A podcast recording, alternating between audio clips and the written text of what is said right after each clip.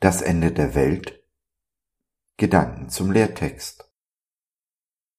Jesus spricht, Ich bin bei euch alle Tage bis an der Weltende. Matthäus 28, Vers 20b. In meiner Jugend waren es die Friedensdemonstranten. Die heutige Jugend geht für das Klima auf die Straße. Beide Gruppen, damals wie heute, befürchteten und befürchten das Ende der Welt. Auch die Wissenschaft bestätigt, dass unsere Welt endlich ist. Spätestens, wenn in ein paar Milliarden Jahren die Sonne explodiert. Na, so lange wird es hoffentlich nicht dauern.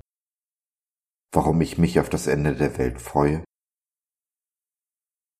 Weil es weder Atomraketen noch der Klimawandel sein wird, und es wird keine wissenschaftliche Erklärung geben denn das Ende der Welt liegt allein in Gottes Hand.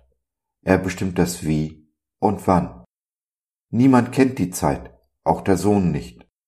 Aber jeder kann das Wie in der Bibel nachlesen. Es wird eine schreckliche Zeit werden für die, die Jesu Liebe abgelehnt haben.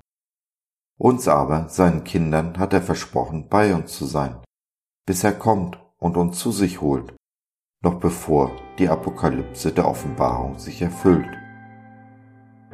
Dass sie sich erfüllt, ist dabei genauso sicher, wie dass Jesus uns nicht einen Moment alleine lässt. Nichts geschieht, was nicht an ihm vorbei muss. Dabei ist Gott nicht der Verursacher des Leids. Das ist Satan, der in dieser gefallenen Welt regiert. Jesus aber macht aus allem Bösen Gutes spuckt dem Satan mächtig in die Suppe. Dies hat er vor 2000 Jahren mit seiner Auferstehung getan und tut es noch heute bei dir und bei mir. Auch nimmt Gott uns nichts weg.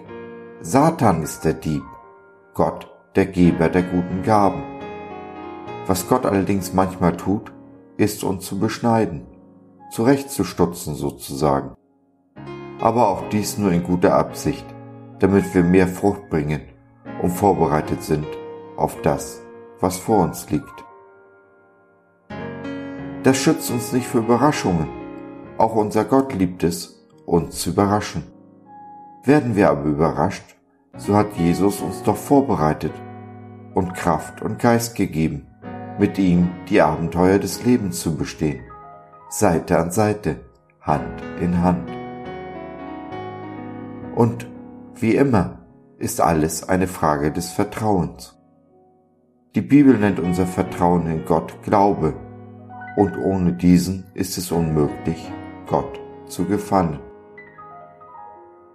Glaube heißt dabei, darauf zu vertrauen, dass Gott ist, der er sagt, der er ist. Zweifeln wir dabei an einigen seiner Facetten, zum Beispiel an seiner Liebe, Güte, Treue, seinem Wort, dann gehen wir von falschen Annahmen aus. Gehen wir aber von falschen Annahmen aus, kommen wir automatisch zu falschen Ergebnissen, die uns wiederum nur noch mehr zweifeln lassen. Darum ist der Glaube, das Vertrauen so elementar.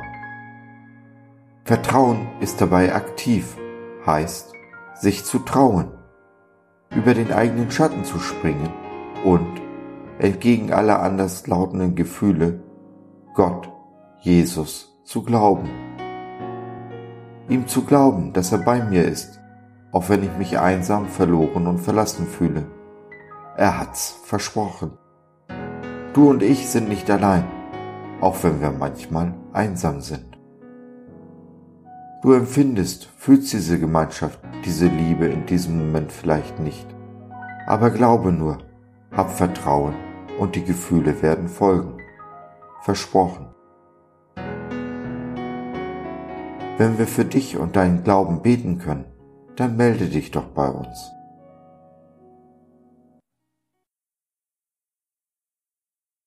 So, das war's für heute. Danke für deine Zeit. Wir freuen uns, dass du dabei warst und hoffen, wir konnten deinen Geist ein wenig anregen. Wenn du in unsere Community Jesus at Home reinschnuppern möchtest, Fragen, Anregungen und oder Kritik hast, dann besuch uns doch im Web www.gott.biz. Hier findest du nicht nur Gemeinschaft, Menschen, die den Glauben leben und mit dir teilen wollen, sondern auch viel Interessantes rund um den Glauben. Wenn du ein Gebetsanliegen hast, dann schreib uns oder nutze unser Info- und Seelsorgetelefon. Wir beten gerne für dich und mit dir. Also, schau rein, lass von dir hören. Wir würden uns sehr freuen. Bis dahin, alles Liebe. Dein Josef.